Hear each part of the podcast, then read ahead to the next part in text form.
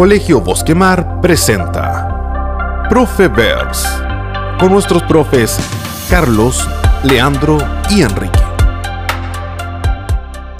Hola a todos, sean muy bienvenidos a nuestro podcast Profevers, sí, como ya es de costumbre en esta segunda en esta segunda presentación y eh, gracias por buscarnos ahí en Spotify o en Apple Podcast para escucharnos en este rato, en este compartir que tenemos acá. Eh, vamos a presentarnos de nuevo, ya en este segundo capítulo. Partamos por acá, por nuestro fiel servidor. Enrique Kogler, de nuevo, aquí encantado de estar conversando con ustedes. Eh, bueno, hola, Leandro Sepúlveda. Un saludo a todos los que nos están escuchando en este momento. Y quien eh, nos presentó, Carlos Barría, eh, un gusto, un cariño y un afectuoso aplauso, o sea, aplauso, abrazo para todos, perdón. Y eh, no estamos solos el día de hoy. En el podcast pasado estuvimos eh, presentándonos nosotros para que sepan quiénes somos. Y hoy día también tenemos a alguien que, se nos va a presentar de una manera más como más personal. Vamos a intro- vamos a, a conocerle un poco más a la persona en sí. Y tenemos una invitada de primerísimo primer nivel. Empezamos fuerte el segundo capítulo y ya tenemos una invitada de alta categoría. Que sería nuestra directora, Jennifer Gallardo. ¿Cómo estás, Jenny? Hola, muchas gracias. Primero agradecer eh, esta invitación. eh, el placer también es para mí eh, poder expresar un poco más allá de y que me puedan conocer a nivel más personal o profundizar ciertos temas que de repente son desconocidos cuando uno tiene este tipo de roles, ¿verdad? Así que muchas gracias por la invitación y aquí estamos. No, muchas gracias por venir, por aceptar esta invitación y esta charla que vamos a tener ahora durante eh, este momento. Ya. Bueno, eh, antes de partir con el tema cierto principal que sería el liderazgo joven, eh, yo creo que es sumamente importante, como lo hicimos nosotros la semana anterior, ¿cierto? En el podcast pasado, conocer a nuestra invitada. Así que para partir con, esta, con este conocer de nuestra invitada, me gustaría para empezar saber eh, cuál es su lugar de origen, de dónde proviene, dónde nació. Bueno, yo eh, soy de Puerto Montt, soy oriunda y nacida en la ciudad de Puerto Montt. Eh, comentar a grandes rasgos eh, que también tuve la, la oportunidad o la posibilidad de, de vivir un tiempo aproximado de tres años en Argentina, específicamente en Río Grande, mucho más al sur de nuestra ciudad eh, natal, ¿verdad? Y en realidad yo creo que fue una bonita experiencia. eh, fue durante el proceso de 10, 12 años aproximadamente. Y posteriormente retorné a, a Puerto Montt y, y aquí estamos. Cuando volviste de Argentina, ¿Sí? eh, primero, ¿el clima dijiste que era más al sur, entonces llovía más que en Puerto Montt o no era tanto? Sí, aparte de ser un lugar lluvioso, es un lugar donde existen mucha, eh, mucho viento y también en la, en la temporada de invierno mucha nieve. Entonces la nieve es parte de- del, del vivir de Río o sea que Grande. tú sí jugaste con nieve y todo eso. Sí, hacía los monitos de por la nieve, con la zanahoria, el, todo, sí. Sí, alrededor de como de 50 o 60 centímetros de nieve, así que Eso, Muy eso es como todo. ¡Wow! sí. ¿Y eso de una vez o.? Eh, en era la progresivo, dormía? sí, en la temporada en realidad era progresivo. De hecho, creo que una de las cosas que marcó eh, mi proceso de infancia o lo que recuerdo de, de la nieve es la pista de patinaje en hielo. Porque había una pista que se ocupaba por las familias los días sábados o domingos en las tardes, donde se arrendaban los patines y uno podía ir a usar la pista a nivel familiar. Y es, es un, es un lugar como libre, al aire libre, y es público también. Oh, qué interesante esa experiencia, porque si bien acá estamos acostumbrados a, a la lluvia, no estamos bastante lejos de la nieve, que hay nieve que una vez cada dos años, creo. Y eso allá me imagino que estabas todo el invierno con mucha, Sí. mucha nieve, que genial. 50 centímetros. Tengo que hacer una pregunta porque no la sé. Cuando patinas, ¿es cierto que los, los patines así como que son que te pueden cortar una pierna o algo- cosas así o nada que ver? No, en realidad tienen un, un filo, pero no es un filo cortante. eh, aparte el grosor del, del- ¿De la hoja? de la hoja, eh, es significativa. En realidad no, mm, o sea, podría ocasionarte algún daño. Probablemente sí, si es que Ya, pero como un lápiz si te lo algún accidente o no sé, un choque muy eh, fuerte, Ya. pero en realidad eh, si lo llevamos a la realidad, nunca tuve ningún percance con Ah, qué bueno. Oye, ya que, oh, perdón, ya que mencionaste que estabas en eh, que tu infancia o, em, se estuvo en Argentina, estuviste en Argentina, ¿cómo llegaste ya? ¿Cuál es la historia de Buena pregunta. Eh, ahí vamos ese- a profundizar un poco más en mi vida personal.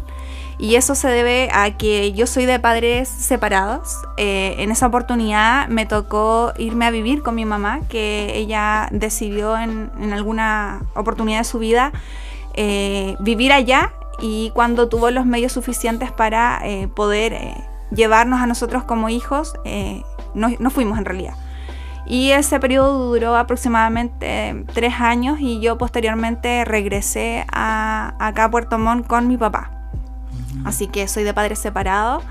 Eh, yo creo que cuando uno es- pequeño eh, es difícil poder dimensionar una separación, eh, lógicamente porque el ideal de, de uno cuando es pequeño es que los padres siempre estén juntos cuando uno ya crece o va desarrollando ciertas habilidades o conocimientos o la misma experiencia te va brindando o te va abriendo otras ventanas o luces, eh, yo creo que uno va comprendiendo eso ya cuando uno es más adulto o cuando ya logra discernir eh, las responsabilidades o lo que implica la adultez también. Y personalmente, eh, ahora siendo ya adulta y dimensionando todo lo que implica ser de padres separados, creo que cuando existe ese tipo de situaciones uno tiene que ver las cosas positivas. Y yo rescato de la separación de mis padres que ellos siempre han tenido una buena comunicación. De hecho, eh, mi mamá, eh, biológica me refiero, y mi mamá de crianza, que es la esposa de mi papá, eh, nos hemos juntado a comer juntos, eh, a jugar cartas, eh, todo ese tipo de cosas. Entonces creo que va a depender mucho de cómo los padres logren sobrellevar una separación y que lo posible eh, esa separación no perjudique a los hijos, porque finalmente cuando existen inconvenientes o, o finalmente se, se segrega eh, la separación de los padres y eso también implica a los hijos, lógicamente tiene un impacto que no es tan positivo. En mi caso tuve una experiencia totalmente distinta y yo creo que las decisiones que tomaron como adultos quizás fueron las correctas en su momento. No soy quien para prejuiciar o enjuiciar a mis padres, pero sí creo que supieron sobrellevar la situación de muy buena manera para que también ellos me hayan eh, dejado o me hayan eh, hecho saber que finalmente es una decisión de adultos y que nosotros no teníamos por qué vernos involucrados en esa decisión. Mira, mira, qué interesante, un dato que no conocíamos. Sí, es, es bueno este acercamiento, eh, porque en mi caso yo también soy eh, hijo de padres separados. De hecho, yo no recuerdo a mis papás juntos. Eh, creo que se separaron cuando yo era muy pequeño. Y efectivamente, como tú dices, es, eh, es otra visión del mundo y hay que rescatar las cosas bonitas. Siento que mi infancia fue bastante bonita y el rol de mamá en este caso lo asumió mi abuela, mi abuela paterna. Entonces tengo como recuerdos muy lindos de mi infancia y soy un agradecido de la vida por lo que me tocó vivir. Sí. Yo tengo una pregunta, así como, en este caso sería como para los dos. Eh, estamos viviendo ahora como en el 2022, pero estamos hablando de ustedes que, ok, somos, no somos ya viejos, pero tampoco somos tan, tan jóvenes. Entonces, estamos hablando, no sé, de padres separados hace 20 años, 25 años tal vez, y en esos tiempos era, era muy distinto a como está ahora, que es como más normal y se ve como normal, y yo creo que es absolutamente normal. Dos personas no tienen por qué estar toda la vida juntos si es que en el camino se dan cuenta de que no son el uno para el otro. Pero antes aunque sea a la fuerza, los papás a veces se quedaban juntos para no dar como la impresión de que, no sé, su matrimonio se había disuelto. En esos tiempos recibían como algún trato diferente de los demás por decir, oh, tus papás están separados, o nunca fue tema tampoco. Yo creo que eh, los niños eh, somos o fuimos más crueles en ese sentido, porque finalmente los adultos siguen haciendo sus vidas Claro, lo finalmente, entienden. Pero es distinto cuando uno lo lleva a la educación o, a- o al sistema educativo finalmente, porque no sé, el día del papá o el día de la mamá, o las ceremonias o licenciaturas o eventos eh, de establecimiento. eh, Es ahí donde viene un poco eh, el prejuicio o ciertos comentarios o, o los mismos niños, el preguntar eh, ¿y por qué tus papás no vinieron juntos y los míos sí? O por qué solo está tu mamá, o por qué vinieron tus abuelos. Yo creo que esos son prejuicios más de los niños, que también, entre comillas, son, trans- son traspasados de los adultos, porque esos prejuicios o, o esas cosas que se preguntan no nacen porque sí, sino que también es porque quizás su experiencia es distinta o porque los mismos papás o, el adulto responsable, ¿verdad? Le dijo, no, lo que pasa es que sus papás ya no están juntos o, no sé, vive solo con la mamá o no vayas a decir esto. Entonces yo creo que por ahí va la cosa, pero personalmente creo que no tuve un... Eh, algo que me haya dolido o que me haya generado ruido al hacerme la pregunta, porque por lo mismo vuelvo al tema de eh, cómo se sobrelleva eh, una separación y es ahí donde creo que los adultos tienen que ser lo suficientemente capaces de poder separar las cosas y que entre comillas los niños no se vean afectados por un divorcio o una separación. Sí, bueno, en mi caso eh, tampoco recuerdo como alguna experiencia desde pequeño en la que haya me haya sentido menoscabado por mis compañeros mm, o por algún profesor o algo particular, porque, eh, bueno, no sé si este es un dato bueno de decir, pero Fresia es una ciudad donde sí se ve mucho la separación de los papás, incluso hasta el abandono. Entonces era como algo bastante común. Y en lo personal, lo que me costó más era como en momentos como licenciaturas o algo así, decidir a quién invitar, a qué mamá invitar. Porque estaba mi mamá biológica, con la que sí tenía contacto, y estaba mi abuela que hizo de mamá eh, formal. bueno, siempre decanté por invitar a mi abuela. De hecho, ella es mi mamá y mi mamá biológica eh, la llamo por su nombre. Entonces, eh, iba ahí así. Oye, avancemos un poco más cronológicamente. Eh, cuando ya vas creciendo, eh, ¿en qué momento te das cuenta, por ejemplo, que vas a estudiar cierta carrera? ¿Con qué te decides por estudiar tal cosa? Cuéntanos un poco, por ejemplo, de qué estudiaste y de qué te llamaba la atención. Bueno, cuando em, yo estudié en, un, en una escuela eh, municipal del estado, en mis primeros años, y ahí también retrocedo y vuelvo al, a, retrocedo al tema de volver a vivir en Argentina porque pensaba en, lo que fue la educación también eh, vista desde, desde otro país, desde la cultura o de las costumbres que tienen otros países. Y cosas que me marcaron cuando estuve en Argentina, por ejemplo, fue el tema de eh, la cotona que uno usaba porque no era un uniforme, sino que ibas con ropa de color debajo y encima con tu cotona blanca esa es una de las cosas que me marcó en ese proceso estudiantil en Argentina. Y lo segundo, que eh, ahora de grande uno dimensiona un poco más el tema de, y estando inserta también en el sistema educativo, el tema de, del currículum, la cobertura y todo eso. Y cuando yo llegué posteriormente de Argentina acá a um, Puerto Montt, eh, ocurrió que tuve muchos mucho desfases a nivel de aprendizaje y me tuvieron que nivelar en ese tiempo. Entonces me daba a entender ahora de que puede haber sido el, establecimiento, no lo sé. Pero sí eh, había un, desfase significativo entre el currículum de acá, de Chile, con el de Argentina. Los contenidos que venían de allá que, que veía eran muy de, un nivel anterior, de hecho. Esa es una de las cosas. Y retornando al tema de la educación posterior, o por qué, eh, qué es lo que estudié en el proceso, eh, posteriormente eh, ingresé a un establecimiento técnico profesional y esa decisión fue una decisión propia. Eh, una porque había tenido la, experiencia de, mi madre y de mis tías que habían estudiado en ese lugar y posteriormente yo quería seguir como la cultura familiar y ahí decidí ingresar a, esta institución y estudiar una carrera técnico profesional.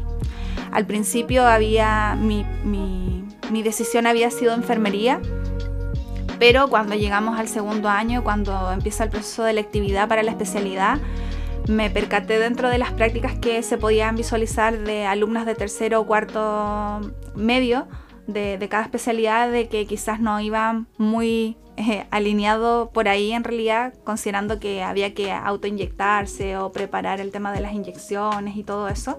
Y dije, no, creo que quizás yo no podría servir de esa, de esa forma. Y mi segunda opción dije párvulo, educación parvularia. Creo que por ahí puede ir encaminado mi, mi rubro, a, pesar de que hay test vocacionales, en ese tiempo ya existían. y sí, en realidad por el área del servicio iba encaminado a mi, mi ámbito estudiantil. ¿No te pasaba en eso de como cuando veías eh, la enfermería y todo eso y la cosa de inyectar gente? Yo siempre tengo como el miedo, igual paramédico, por eso me especialicé en química y farmacia y no en atención eh, principalmente, porque tenía el miedo de que estar inyectando a alguien y de repente, no sé, estornudar y ¡fua! y pincharle algo que no debía. Entiendo que los profesionales están como controlados y todo eso, pero siempre tuve el miedo, así como lo de los patines, también de estornudar y como pasar a, a pinchar a alguien donde no debía, por algo involuntario, o sea, no digo que esté mirando para otro lado, pero que si estornudas, No, a mí, yo creo que el temor iba por eh, que se me quebrara la aguja, estando Ah. en proceso de inyectar. No sé, ese era como mi temor. bueno, y cada uno con su... Eh, bueno, eh, volviendo al tema inicial, cuando hablamos un poco de la familia, ¿cierto? Y las influencias que ellas tenían, uno cuando decide estudiar una carrera siempre tiene alguna influencia o alguna razón importante para estudiar esa carrera. Entonces, mi pregunta en este sentido es, eh, ¿la experiencia que tuvo tanto en Puerto Montt como en Argentina fue una razón que la haya motivado para estudiar lo que estudió y el rol que cumple hoy en día en el Colegio Bosquemar? Yo creo que en gran parte sí, pero no en su totalidad. Y el por qué eh, va relacionado más que nada porque mm, cuando hice el proceso de práctica a nivel técnico profesional, eh, tuve una guía, en este caso la educadora de párvulo, que fue muy significativa para mí en esa instancia cuando estaba culminando mi proceso y me pregunta si yo voy a dar continuidad a la carrera y yo en realidad no lo tenía en mente porque pensaba eh, en ese tiempo en, en trabajar o darme un año sabático y después retornar a los estudios. Y me dijo que en realidad tenía todas las competencias para poder eh, seguirme perfeccionando en el tiempo y optar a ser un- una educadora. Y dije, wow, puede ser que realmente tenga sentido y tenga que dar continuidad a los estudios. Y así lo hice, me matriculé y di la continuidad al- al- a educación parvularia. Y posteriormente, para poder llegar al Colegio Bosquemar, me tuve que ir perfeccionando en base a la necesidad también. No es como que me fui perfeccionando eh, y, llegué a ser la directora, sino que tuve la oportunidad de manera progresiva de poder ir eh, aumentando las metas a nivel profesional y esas necesidades también surgen y creo que me marcó bastante eh, un estudiante que tuve en mi primer año en el Colegio Bosquemar que tenía necesidades educativas especiales y dije, wow, en la malla curricular de educación parvularia no estaba, no existía ningún semestre donde haya dado cobertura a necesidades educativas, yo creo que se pasa como una pincelada. Y dije, tengo entonces que volver a estudiar. Y en ese volver a estudiar eh, hice un postítulo en necesidades educativas especiales. Y posteriormente me dicen eh, o me encomiendan eh, la- el desafío de poder eh, ser coordinadora de ciclo y dije, wow, ya no trabajo solo con estudiantes o no están solamente a mi cargo responsabilidad pequeños, sino que ahora un grupo humano también es parte de mis responsabilidades y dije, tengo que volver a estudiar nuevamente porque eh, implica saber cómo llevar grupos, cómo fomentar el liderazgo, etc. Y llego al magíster en, en dirección escolar lo cual eh, me ha permitido irme perfeccionando, adquirir ciertas herramientas estrategias que son fundamentales o importantes en el tiempo. Y posteriormente se me eh, da la posibilidad de ser directora académica del colegio, justamente en un proceso bastante complejo como fue el estallido social y posteriormente la pandemia. Y finalmente eh, llego a la dirección del colegio. O sea, igual un camino largo. Sí, totalmente. Bueno, antes eh, de continuar, ¿cierto? Con esta rica y significativa experiencia de cada uno de nosotros, sobre todo de nuestra gran invitada del día de hoy, vamos a ir a una pausa comercial y volvemos enseguida.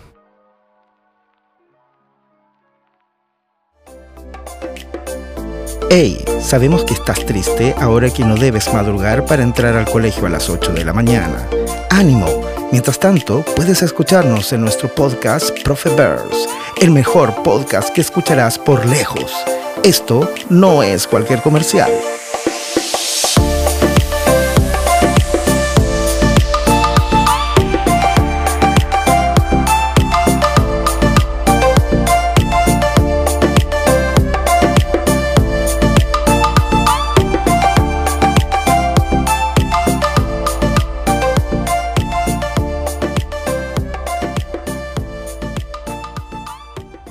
Bueno, estamos de vuelta en nuestro podcast, ¿cierto? Número 2. Y creo que ya es momento de llegar al tema principal. ¿Cuál es el tema principal? Liderazgo joven. Y hoy en día, como tenemos a nuestra gran invitada, ¿cierto? La directora del Colegio Osquemar, Jennifer Gallardo, yo creo que deberíamos plantear ciertas preguntas eh, relacionadas con el liderazgo en la comunidad educativa de nuestro colegio y a nivel general también. Y una de las primeras preguntas o cuestionamientos es cuando hablamos de la dirección de un colegio, que no es para nada fácil y que eso requiere un montón de tareas que es casi imposible, ¿cierto? Eh, más o menos calcular. Como por ejemplo crear una atmósfera que inspire innovación, ¿cierto? Fomentar la colaboración, estar abierto a nuevas ideas, ser tú mismo por sobre todo, ¿cierto? Localizar y proporcionar los recursos adecuados para el colegio. Pero bueno, ahí estoy solamente divagando ideas. Yo creo que la persona propicia para enseñarnos o entregarnos información sobre este tema es nuestra querida directora, por lo tanto. Jenny, ¿cómo ha sido su experiencia trabajando en el Colegio Bosquemar? Trabajar en el Colegio Bosquemar eh, me lleva a dos palabras. La primera es eh, gratificación o gratificante y la segunda es desafíos. Gratificación porque a mi corta edad he podido progresar a nivel profesional y también he podido crecer en todo tipo de ámbitos a nivel social, laboral, personal. Y desafío porque el colegio Bosquemar ha tenido diversos cambios durante eh, los 12 años desde su fundación. Esos cambios se, se, tienen que vincular directamente a cambio de administración, equipos directivos lo cual ha sido un constante durante el tiempo. Por lo tanto, es lógicamente un desafío eh, poder generar una cultura, promover eh, un buen clima laboral, eh, promover aprendizaje significativo a los estudiantes y también poder organizar nuevamente el colegio. Es como resetearlo y nuevamente partir desde cero. Y este reiniciar significa también todo, no solamente a nivel de nuestros estudiantes, sino que con el personal con el que uno trabaja, con el equipo de gestión y el equipo directivo también. Y desde ahí hacia abajo en realidad. Yo creo que es sumamente importante resaltar lo que es un desafío porque lo va a seguir siendo. Yo creo que en algún momento nosotros eh, tenemos eh, que cambiar el switch o cambiar los paradigmas, pero así también hacernos responsables de lo que trae este colegio Bosquemar y que lo que queremos promover a futuro finalmente sea mucho mejor de lo que ya está. Y, es eso. Bueno, nosotros todos tenemos visiones del colegio, eh, pero nuestras visiones son más recientes porque llevamos poco tiempo dentro de este, este ambiente laboral. ¿ya? Pero tú llevas mucho más tiempo que nosotros y me gustaría que nos relates cómo es eh, el, cotidiano del colegio, cómo se vive el día a día o cómo pasan las semanas dentro del colegio, que es como tu visión desde, como directora del colegio. Sí, yo creo que una rutina diaria del Colegio Bosquemar es muy dinámica, es muy eh, demandante y movida a la vez. Eh, todos tenemos cada uno que cumplir funciones, pero en la práctica siempre nos encontramos con ciertas situaciones que hay que ir subsanando o brindando una respuesta que permita, ¿verdad?, eh, contribuir a los procesos. Y eso hace que el Colegio Bosquemar diariamente eh, sea dinámico, sea muy movido en el sentido de que cada cosa que, hay hay que acogerla y tratar de, brindar una respuesta oportuna. Y eso no solamente a nivel de aula, sino que también a nivel de nuestros estudiantes, los apoderados, los colaboradores el equipo, etcétera. Por lo tanto, uno siempre eh, queda al debe eh, con el área, en, nuestro caso, con el área administrativa, porque siempre tenemos que estar eh, abocados a diversas cosas. Por lo tanto, uno lleva como una programación del día, pero en la práctica es otra las actividades que se suman a, a lo que uno tiene proyectado. Oye, y cuando tú dices como el colegio Bosquemar o nos afrontamos a ciertas situaciones, hablas en plural, porque tú trabajas con un equipo, con un equipo de dirección. Y el equipo de dirección también es un equipo joven, como lo eres tú, como somos nosotros. Cuéntanos un poco acerca de cómo es trabajar con gente joven y si hay un poco de experiencia en el equipo también que, les ayude. Excelente pregunta y me encanta porque ahí podemos un poco hablar sobre el liderazgo joven. Eh, efectivamente nosotros somos un grupo joven eh, de hecho, como dato, eh, somos el equipo directivo más joven de la región. Y eso es un plus, eso es muy bueno. Pero eh, efectivamente yo trabajo con un equipo y, por ahí parte un poco el liderazgo joven, porque el liderazgo joven eh, lo que busca o esta transición global que está viviendo el mundo y también un, un claro ejemplo de ello es nuestro país con un gobierno nuevo que también es joven, eh, habla sobre un poco de, de no individualizar el rol o, o jerarquizar tanto, sino que más bien busca involucrar o hacer partícipe de las funciones o de las responsabilidades a los equipos humanos de trabajo. Entonces cuando yo hablo de que somos o estamos es porque no solamente yo estoy en el proceso, sino que nos involucramos todos. Lo que busca el liderazgo joven es la participación activa de, toda una comunidad, de que se establezcan propuestas o metas, pero que esas metas no sean un objetivo o un, un propósito individual, sino que sea un colectivo. Entonces eso busca un poco el liderazgo joven y eso es lo que nosotros estamos tratando de promover. Eh, nuestro director académico es joven, nuestra directora de convivencia es joven, la jefa de operaciones tiene un poco más de edad o experiencia, pero eso también es súper bueno porque la experiencia eh, con, con la falta de experiencia es un- una muy buena combinación, ya que las personas que sí tienen un bagaje o una experiencia previa te permite también eh, anticipar o prever ciertas situaciones que quizás una mente fresca o que recién viene in- insertándose a, a la experiencia finalmente eh, haga que eh, sea todo un compilado eh, de la innovación. es decir, que cuando se establezca una propuesta, una idea que sea muy creativa o muy llamativa, no solamente se ejecute como una idea, sino que se pueda ver un todo y ese todo también implica experiencia. ¿Cómo, eh, ¿Cómo hacemos para equilibrar este, esta juventud y esta experiencia al interior del colegio? Porque eh, me imagino que debe ser complejo el trato, o quizás no tanto, quizás en, la teoría sí, pero en la práctica no tanto. eh, ¿Cómo tratar de que las ideas de la gente experimentada, junto con las ideas de estas personas jóvenes que tenemos en el colegio, se fusionen para lograr un funcionamiento de como de estilo de engranajes dentro del colegio? Yo creo que eso se logra cuando existen las instancias o se establecen las oportunidades para que eh, todas las personas puedan ser escuchadas, se puedan plantear los puntos de vista y podamos consensuar finalmente una propuesta de todas las ideas de estas personas que tienen experiencia y de estas personas que no la tienen tanto pero que también traen buenas ideas. Y es ahí donde se fusionan o se cohesionan de manera colaborativa para que finalmente sea una gran propuesta o una idea innovadora. Eh, bueno, con respecto a lo que decía Carlos y a lo que decía usted, yo creo que existe hoy en día un cierto prejuicio entre lo que conocemos, ¿cierto?, como eh, liderazgo joven y como también las personas con mayor experiencia. Pero yo creo que eso podríamos dejarlo a la vuelta de esta segunda pausa comercial y ahí profundizamos este tema sumamente interesante. Me parece estupendo. Sí, ¿ah? nos vemos a la vuelta. No Ahí vaya nadie. esa respuesta. Sí, nos Gracias. vemos.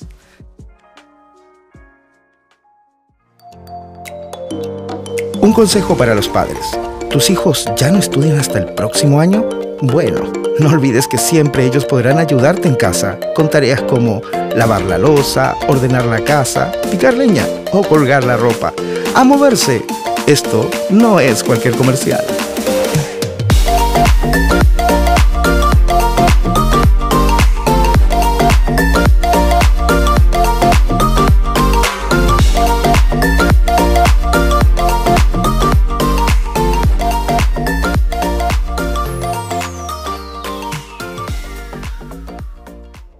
Y estamos de vuelta en nuestra última sección acá de nuestro querido podcast y vamos a continuar conversando junto a nuestra directora y acá nuestros dos eh, profes, ¿cierto? Bueno, tres profes conmigo. Y había quedado una pregunta planteada en el bloque anterior. Me gustaría que volviésemos a repetir la pregunta y seguimos con esta conversación. Bueno, eh, como nosotros en un comienzo estábamos hablando de la experiencia, ¿cierto? Que se aplica en todos los contextos y en todas las áreas o plataformas.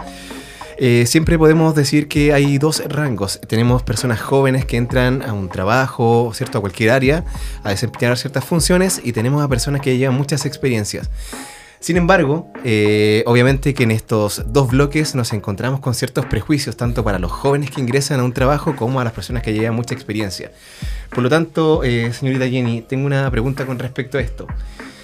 Y es que no solamente en el ámbito escolar, sino que a nivel general, ¿crees que existen ciertos prejuicios para los trabajadores jóvenes? Sí, efectivamente eh, hay prejuicios eh, por los jóvenes o por la gente que no cuenta con la experiencia. Yo parto de la base que cuando llegué a mi fuente laboral actual, se me preguntó si tenía experiencia. O eh, también ocurre cuando existen ciertas reuniones o em, como zonas de trabajo eh, del ministerio o entidades públicas que nos, toca asistir y te preguntan finalmente qué haces aquí o quién eres, eh, de dónde vienes o a qué colegio representas. Y tenemos las dos aristas, como, wow, qué genial, qué positivo que exista gente joven liderando equipos, como decirte, ah, qué bueno, pero la experiencia es súper importante. Entonces, si existen prejuicios, efectivamente existen, pero yo creo que somos nosotros los responsables de romper un poco con, con los prejuicios, estas barreras que se imponen por la falta de experiencia. Yo creo que si no entregamos las oportunidades para que la gente genere experiencia, es imposible que lleguemos a, a tal experiencia.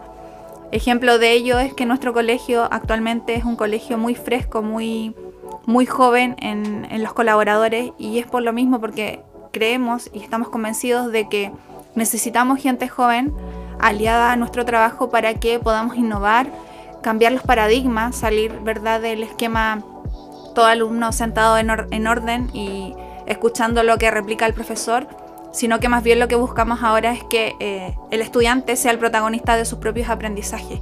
Y para lograr eso requiere cambiar la mentalidad y esa mentalidad la traen principalmente las nuevas generaciones y las personas recién egresadas. Entonces nosotros también creemos y estamos convencidos de que debemos darle la oportunidad a gente joven para que también eh, puedan aportar a la educación y que esta educación sea significativa y de calidad. Pero para eso también eh, implica que exista un acompañamiento y un seguimiento a estos profesores jóvenes para que vaya cambiando y este proceso sea guiado y se van a cometer errores. Probablemente sí, pero te tenemos que tratar de prever o evitar que estos ocurran. Bueno, efectivamente, eh, si nosotros nos eh, vamos al colegio, a nuestro querido colegio, eh, este discurso del liderazgo joven va más allá. Incluso se ve en el personal que se contrata en el colegio, que la mayoría de los profesionales somos bastante jóvenes. Y digo somos porque también me incluyo dentro de esta juventud que aún siento tener en mi ser. Y yo creo que es porque el equipo directivo eh, ve algo, ve potencial en esta, nueva, en esta nueva camada de profesionales y de profesores. Entonces me gustaría saber cuál es el aporte que crees que eh, puede dar al, a la educación este nuevo, esta nueva camada, esta nueva camada de profesores jóvenes. Bueno, llevamos un tiempo no menor hablando sobre eh, la nueva generación, habilidades del siglo XXI, y eso hace que hablemos de las actuales generaciones, es decir, la era digital llegó para quedarse. Ejemplo de ello también es los podcasts, ¿verdad? La actualización eh, del poder llegar a los jóvenes también o a, la educación de manera distinta, de generar impacto, de poder eh, adecuarnos a ellos. Y lógicamente eh, esta camada, como tú dices, o este nuevo plantel que es mucho más joven, yo creo que tiene mucho que aportar a la sociedad, en el sentido de que como no existe la experiencia, pero sí existen muchas ideas, estrategias, metodologías que son eh, actuales en base a las necesidades y requerimientos que están necesitando nuestros estudiantes.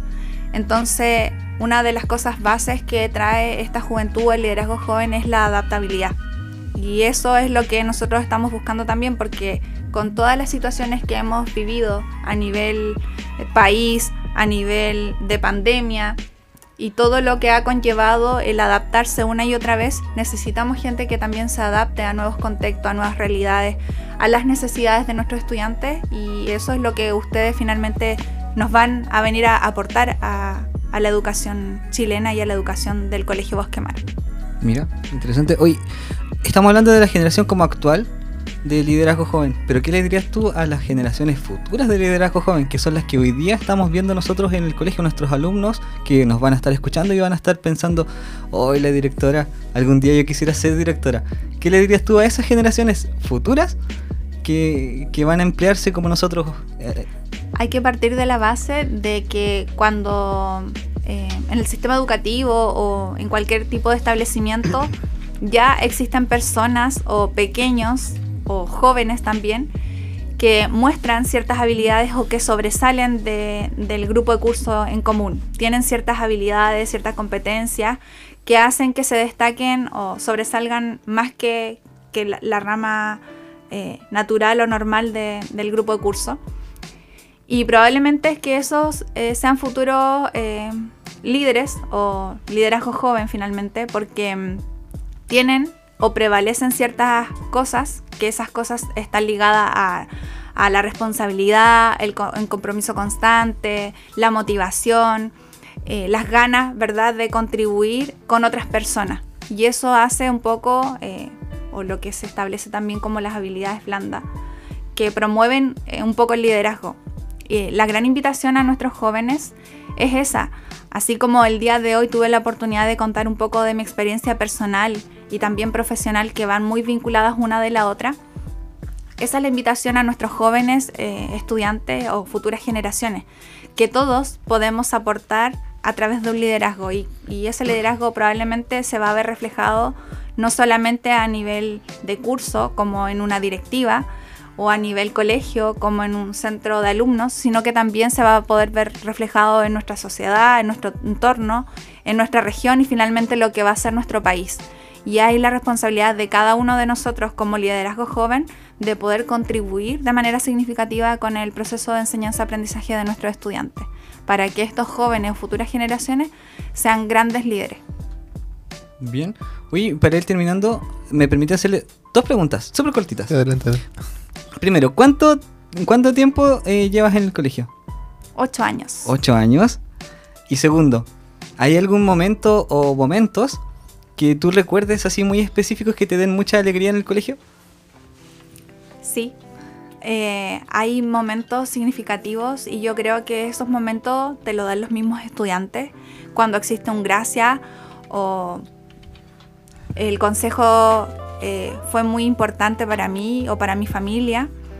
Em, los mismos apoderados cuando se acercan o te agradecen o te dicen gracias tía por ayudar. Yo creo que esos momentos son los más significativos o con lo que uno más se queda finalmente porque no, siempre se va a dar la dinámica de que todos estén conforme con el liderazgo o con el trabajo que uno desarrolla, pero también nosotros tenemos que trabajar de manera diaria y de manera muy dinámica y persistente para que esto vaya cambiando con el pasar del tiempo. Eh, yo creo que otra de, de los momentos eh, que uno recuerda en el colegio son los aniversarios, que son muy significativos, que son parte de los hitos del colegio y también el mismo trabajo que ustedes mismos desarrollan para los estudiantes, tanto el cuerpo docente como también los asistentes de la educación. Cuando uno le toca eh, trabajar con muchos grupos humanos, es muy significativo ver el crecimiento progresivo que tiene cada una de las áreas o de los estamentos y eso es gratificante y eso se compila en, lo que esperamos que, sea nuestro colegio Bosquemar, que, que en algún momento digamos esto es el colegio Bosquemar y ese colegio Bosquemar tenga una identidad y una pertenencia eso. Sí, yo digo con orgullo que soy del colegio Bosquemar, a mí me gusta el colegio. Creo que eso es algo que nos caracteriza eh, como colaboradores del colegio, es decir, oh, ¿sabes? yo trabajo en el colegio Bosquemar y me encanta ir a mi trabajo, como llegamos todos con una sonrisa gigante a trabajar mm. y eso habla muy bien de la gestión del colegio, entonces se agradece mucho, mm. porque... Eh, es muy probable que de forma intencionada han mm. contratado profesionales afines que nos llevamos muy bien entre nosotros. Entonces eso es habla excelente del equipo directivo del colegio. Sí. Oye, ya estamos como en la hora, ¿no? Sí, Tenemos igual, que empezar a yo creo que estamos listos. Podríamos estar hablando toda la tarde, eh, pero lamentablemente no disponemos de, ese tiempo. Así que no sé, algunas últimas palabras de nosotros, de nuestra invitada. ¿Alguien que quieras enviar saludos o...? No, un saludo yo creo especial a, a todos nuestros estudiantes, a nuestros apoderados, a nuestro equipo de Colegio Bosquemar. Eh, agradezco mucho esta oportunidad, no siempre se dan este tipo de instancias y se agradece que se generen estos momentos donde uno pueda salir un poco de la estructura y todo lo protocolar, así que muchas gracias por esta invitación. Eh, sí, yo igual quiero eh, agradecer tu presencia, que es bastante Sí. enriquecedora para nosotros. ¿sí? Que es eh, bueno a veces hablar, si bien la relación es cercana dentro del equipo directivo y la planta docente, no siempre tenemos los espacios para hablar así abiertamente o para conocernos más, como fue el día de hoy. Así que muchas gracias por aceptar la invitación y espero se repita y te tengamos en otros, en otros podcasts más adelante. Muchas gracias. Ya. Bueno, con eso ya damos por finalizado el podcast. No olviden que vamos a estar en todas las plataformas. Sigan al colegio en Instagram, en Facebook, YouTube, siempre como Colegio Esquemar. Y en las plataformas digitales de música como eh, Spotify y Apple Podcast. Este fue el segundo capítulo del Profeverse. Se vienen muchos más adelante. Pasen por aquí la próxima semana al mismo horario que nos vamos a estar viendo. Y para finalizar también no olvidemos agradecer al equipo de producción que está detrás de esto y que nos permite que se generen estas instancias. Así que muchas gracias a todos los presentes y a los oyentes. Muchas gracias y para los que se quedaron hasta el final, un abrazo a todos, un abrazo muy apretado y Que estén muy En- bien. Adiós. Gracias. adiós, adiós, mucho. Nos vemos en el próximo capítulo de Profeverse. Colegio Bosquemar.